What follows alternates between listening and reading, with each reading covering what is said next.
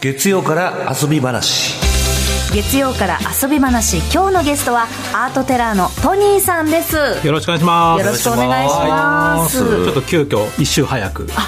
ねそうですね。はい。前回ねあの紅をやらせてもらってるんですけども、はい、あのベニビューミュージアムの方にもこう来ていただいて、うん。やっぱなんか紅のその乗り方が本当に人によって違うっていうのが面白かったですね、すっごいあの、シンプルな質問なんだけど、はいトニーさんはいつからこのやっぱ美術っていうのが好きああ、でも興味持ったのは大学4年ぐらい先に相方が先にハマって当時のお笑いにもともとだから吉本興業の芸人だからね、相方が海外イタリアに行ってウフィッツィ美術館ってのを見てかぶれて帰ってきたんです、ああ。これから美術の時代だみたいな それで相方から影響を受けて？でで一緒に行こうみたいな東京の美術館に、で僕は千葉に住んでたので。お金もったいないって言ったら交通費とあの美術館代出してくれる金持ちの相方だった。のでそれで見に行って相方と二人でわちゃわちゃ見せたらこれは楽しいなっていうのが結構スタート。スタート、はい。で今から今そしてこうやってもうプロになってるわけじゃない。それいくつぐらいそれがだから大学4年が22とかあだからさっきのさ缶コーヒーのさそうですね。あの悩み自分の相談で明るい未来が見えないっていう22歳男性の方から調査依頼があなるほど。はい来てそうそうなんです。いろんな方の今22歳の時何をしてたかっていうのをちょっと聞きたくて。まさにそれですね。そこから多分今の人生が始まる。そうそうそうそうそうだからそういうふうになるって思全く思ってなかっった、まあ、全く後興味なかったんで。うあれ行かなかったら多分もっとお笑いちゃんと頑張ってたと思います。あ じゃあ人からの誘いに、まあちょっと乗ってみるみたいなようかいや半分いやいや行きましたけど。そしたらアート大好きになって今こうやってアートのことを紹介してラジオも出てアートの仕事をやってるって。そうなんですよ。何があるか分かんない。なんないで本すね。当ですね。ありがとうね。いえいえいえありがとうございます、はい。えーということで、はい。トニーさん今日は何を紹介してくれるんでしょうか、はい、えー開館40周年を迎えた美術館が行う展覧会を紹介したいと思っております、それが東京都庭園美術館開館40周年記念旧朝香宮邸を読み解く A to Z です。ちょっと情報が多すぎて。ちょっとねはい。漢字が多すぎて。そうですね。う んすごいですね。どっから行きましょう。まず、東京都庭園美術館って白金台にあるんですけれども、うん。ええ。行ったことは？ない。あ僕はなないい気がします。はい、この白金台にある東京都庭園美術館っていうのが朝香宮という宮家の邸宅だったんですもともと。でこの朝香宮邸の邸宅として誕生したんですけれどもその建物自体がですねその建物は昭和8年だから91年ぐらい前ですね今、その建物が、まあ、戦後は吉田茂首相の官邸になって、はいはいはい。その後白金での迎賓館にはい。建物が移り変わり、そして昭和50年にその東京都がその土地を買い戻して、えー東京都庭園美術館としてその建物をてえー美術館にしたのがちょうど今から41年前になるって感じですかね。はいはい。でちなみにこの朝香宮さんというのはなかなか面白い方で、はい。あのとゴルフが大好きで、東京ゴルフクラブの名誉会長もされてた方なんですけども、ほ駒沢に当時ゴルフのコースがあったらしいんですが、このコースがまあいろいろとあって埼玉県に移転しますとなった時にその移転先の村の名前が膝折村膝が折れるとかで膝折村、これはちょっとゴルフ的にはなんか縁起が悪いぞとなって、朝香宮さんがよかったら俺の名前使っていいよって地名。うん。その地名が朝香宮さんは朝に薫なんですけども、そのままちょっともらうのは恐れ多いということで、朝に霞と書いて、朝香ってあの埼玉県、はい。ありますよ、はい。あるある。あの名前の語源のあそうなの？そうなんです。駐屯地とかで有名な、はいはい。はい。その人のそうのなんですか。ご自宅が朝香宮邸で東京都園美美術館ってことですね。はい、でもなんかその今この建物今日はこの建物の話なんですけども、はい。この譲り受けた時東京都がその白金台の迎賓館の時からは、あんまり建物になんか魅力を感じてなかった建物の良さがちょっと分かってなかったらしくて当時は、なので庭まあ、土地を買い戻した感じだった。土地にたまたまその上に建物がついてきた、みたいな感じだったのでネーミングが東京都庭園美術館っていうのを。はいはいはい。庭園がメインだ庭園がメインと思ってたらいろいろ調べたらこの建物はすごいぞっていうことになって、うん。今や建物がメインといいますかですね。この建物は日本における珠玉のアールデコ建築とも称されている。アールデコ建築っていうのもね、そうですね。まずじゃあアールデコについて簡単にはい紹介しようかなと思います、はい、アールデコっていうのは、はい。日本語に訳すととか、まあ、フランス語では装飾の美術装飾美術っていう意味、アールっていうのはアート、デコはデコラティブデコレーションのデコ、うん。装飾の美術。うんっても聞いてもまあピンとこなくないです。まあ、それはそういうもんでしょうと思うんですけど、えっ、とですねこれ1910年代半ばから30年代にヨーロッパやアメリカを中心に、まあ、流行したスタイルなんですね、でアールデコっていうのを考えるときに大事なのはその前に何が流行ってたかっていうと、はいはい。大体19世紀末から20世紀の頭はアール・ヌーボーと呼ばれるもの、これはあ R はアートでヌーボーは新しいなんですけど、画家でいうとミュシャっていうなんかこういう絵描いた、はいはいはい。見たことありますよね。タロット占いみたいな絵柄はいはいの。こういう絵の人。人気ありますよね。とかあと建築も結構こうい有機的で曲線的みたいな植物的みたいなうんものがアール・ヌーボーらしさみたいな、でもやっぱりどの時代も次の世代はちょっと前の世代のものがダサいと感じるというか、はい新しいことをやりたくなる、うん。だからアール・ヌーボーに変わったのがアールデコで、もっと直線的で、はいはい合理的で機能的で、うん。鉱物的鉱物は石の意味の鉱物的な形を、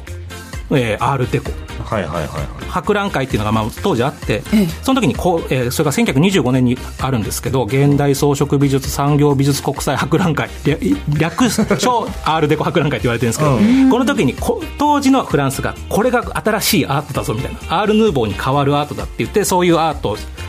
装飾的なものをそうを紹介してたみたいな。はいはい。でそれにこういろんな人が例えば、えー、と有名な建物でいうと、えークライスラービルとかエンパイアステートビルとかアメリカのマテンロー、ザ・マテンローのビル、まあ摩天楼ね。はいはい。もういかにも直線的みたいな、うん。で日本でいうと新宿伊勢丹の伊勢丹本店のビル。あれもなんか絶対もうわかりますよ。わかりますわかります。その、なんだろうなえっ、と道のこの角っちょにこはいはいはう向いて立っていて、でそのなんだろうなビルのこの窓のあたりはこうまっすぐなんですけど、はい。こう角はこうちょっと丸みがあーはいはいはかった建物の角を持っているような、けどなんかどっちかというと曲線よりも直線が目立つ建物。そうですね。そうですね。なんとなくこういうものを、まあ、アールデコと呼んでる、まあ、ただこのアールデコってこのアールデコの 10, だ10年から30年1900年の人たちが自分たちがこれがアールデコだって言ってたというよりは何十年か経った後にあの時の流行はアールデコだったよねみたいな感じで言った感じのものなんですね、でこのアールデコがを今回まあ浅香宮さんなんですけどもこの2人浅香宮さんがフランスに滞在してる時に、この大正14年に行われたそのアールデコ博を見てるんですよ現地で,、うんはいはい。でこれかっこいいなって多分なって当時、はい。で自分の家を作る時にアールデコ風に作ってほしい。まあ多分アールデコって言葉はないけども、あんな感じの建物を作りたいって言ったのでその意向で建てられた建物。って感じなんですよ。で、えーたまあ、建てるためには、はい。当時のフランスのアールデコのその人たちに、えーアールデコの、えー装飾家装飾美術家アンリ・ラパンっていう当時その、まあ、フランスはすごい方に直接オファー、はいはいはい。自分の建物を作ってくれと。はいはい。といってもこの方は日本に来れないので、設計はするんですけども全体の設計を担当したのは宮内省の匠寮っていう、まあ、建築専門部署みたいなところがの職人さんたちが建物は作る。でもフランスの最先端のこれがまあリモートワークみたいなもんだと思うんですけどその図面とかい。ろんなものが送られてきて、はい。フランスと日本の芸術家職人がタッグを組んだもう4年ぐらいかけて作った建物。和洋折衷じゃないけれども、はい。なんかそうなんです。そうなんですそんなすごい建物だっていうことなんですね。これを今美術館として使ってるのがえ東京都庭園美術館。ははい。ということなんです。あなるほどね、でこのやっぱ建物はすごくこの美術館の人たちは本当にこの美術建物好きだし、だから年に1回建物公開展みたいなことで、うん。普段は美術館として使ってるので展示品が飾ってあるけどそれじゃなくてもう建物をメインにするような展覧会を、まあ、一応毎年なんかいろんな切り口で紹介してるんですがなんか今回はそれのもうスペシャル版みたいな。だから建物の魅力が一番いい時かもしれないですね。このタイミングで行くのかっていう。ああだからその美術館自体を、建物自体を楽しむ。そうです、普段はやっぱりもう美術品がメインになっちゃうじゃないですか。そうだよね、はいもう建物が主役の展覧会。っていうことがこの開館40周年記念旧朝香宮邸を読み解く A to Z ということなんで結構いっぱいいますよね。そのはい。建築の美術が好きな人って、あい。ると思います。うん、この建物ってこういう作り方だみたいなのを、だからアールデコの建物ってあんまり日本ではそんななくてないんだ。ない。あまりだから邸宅とかには使われてなかった。あ邸宅とかっていう意味ではなかなか使われない。代表的なんでいうとどっちかというと客船当時豪華客船、はい、氷川丸とかそういう客船の内装とかまあ多分ホテルとかには使われてますけど、なかなかこう自宅レベルで なかなかやるような、ね、まあやっぱ三宅だからこそできたと言いますか。でそれが奇跡的に壊されずに戦争とかもくぐり抜けて残ってきた90年目の建物91年目の建物ってことですね。この伊勢丹本店とか三越本店とか、はい、三越本店もそうですね、行ってみると、こうやっぱり今普段こう使っているような現代的な建物とは、やっぱりこう雰囲気がなんか優雅で、あのあここすごい変わったなんか丈夫そうな石使ってるなとか、はいはいはい、あなんか天井が高いなとか感じたりするんですけど、うんうん、この庭園美術館の建物ってどんなところが見どころなんですか、はいこの展覧会ではそれをまあやってる分かり分かりやすく紹介しているというか展覧会なんですけど、はい、まあ、どういう展覧会かというとまずその朝香宮邸を可能な限り素の状態で見せたいっていうのが今回のコンセプトで、うんまあ、素の状態ってどういうことかというと、うん、まあ、結局もともとは人の家として使われてたわけですけども、うん、美術館として使う以上、うん、美術館仕様には変わってたんですね。もちろんねで例えばカーペットは置かれ、木の床だったけども人がこういっぱい土足できちゃうとあれなんで、カーペットで養生してたんですけど、今回は展覧会で初めてカーペット一部剥がして下剥がしたらカーペットの下からこう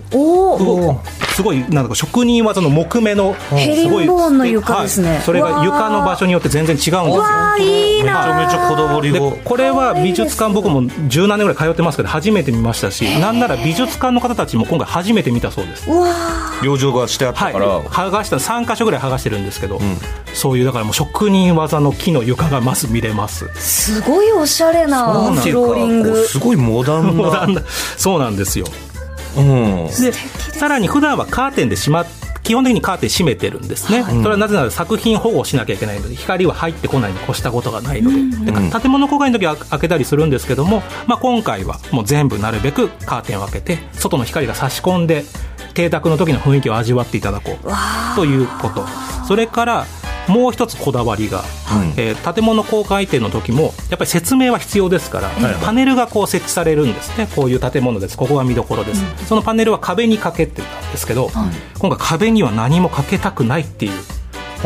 昔はそれはやっぱり邸宅時代は壁に何もかけてないの。でということで今回壁には何もかけてないんですね、うん、じゃあどうやって説明を僕らは受けるんだってことなんですけども、はい、えー、そこは A to Z がここで出てきましてキーワード A から Z の頭文字を持った26の言葉で、うん、キーワードでこう建物の魅力を紹介していくんですけども、はい、各部屋にこういう変わった展示台が置かれてて E の展示台とか、はい、A とかがあるんですよ。なんか部屋の真ん中に、この大きな、なんていうんですか台というか、椅子というか大きなものがあります、ね、展示台がこうなんか特製展示台みたいな感じで置かれてて、この上に説明書きが書いてある。はあ。なるほどなるほど、壁に何もかけなかった分パネルじゃない分展示台に置いてあの説明してあるんですね。家具のように展示台を、部屋の中心にポンと置いてそれで説明してくれるんだ。でさらにこの展示パネルの展示台の上にカードが置いてあるんですよ。キャプションと呼ばれる説明書きの代わりのカードがあって、うん、こういう感じでこうカードが置いてあります、うん、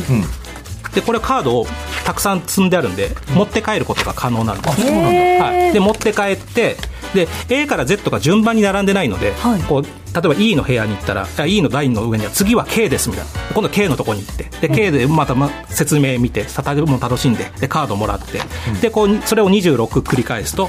26枚集まるじゃないですかカード、はいはいはい、で展覧会以上としては本館と呼ばれるこの旧朝霞宮邸のほかに東京庭園美術館は新館もあって新館でも展示をやってるんですけども、はいはい、それを見終わった後に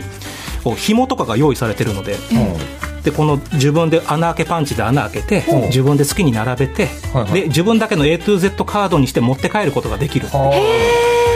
あの自分でパンフレット作って持って帰るみたいな、はい、持って帰ることができる、止め方もいろんなゴムバンドで止めてもいいしいくつか用意されてるのででこれで持って帰って楽しむことができます。このカードもすごいおしゃれですね。そうなんです。デザインすごく良くて。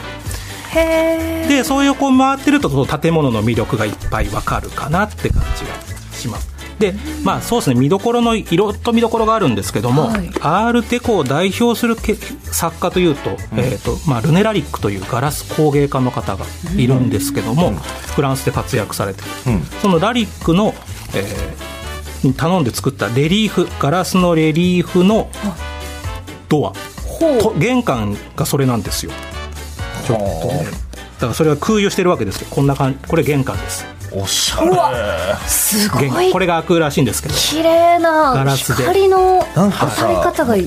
雅。全体的にもうそのままなんかあの朝ドラ昔の朝ドラとか 全然撮れそうな。そうなんもうとにかく税の限りを尽くしたというか職人技も尽くされていてもう建物まあ本当そういうことですね。貴族。まあ、なんとなくイメージとしては1階部分は迎賓館的なものなので、はい、まあパブリックな場所、うん、で2階が、えー、住む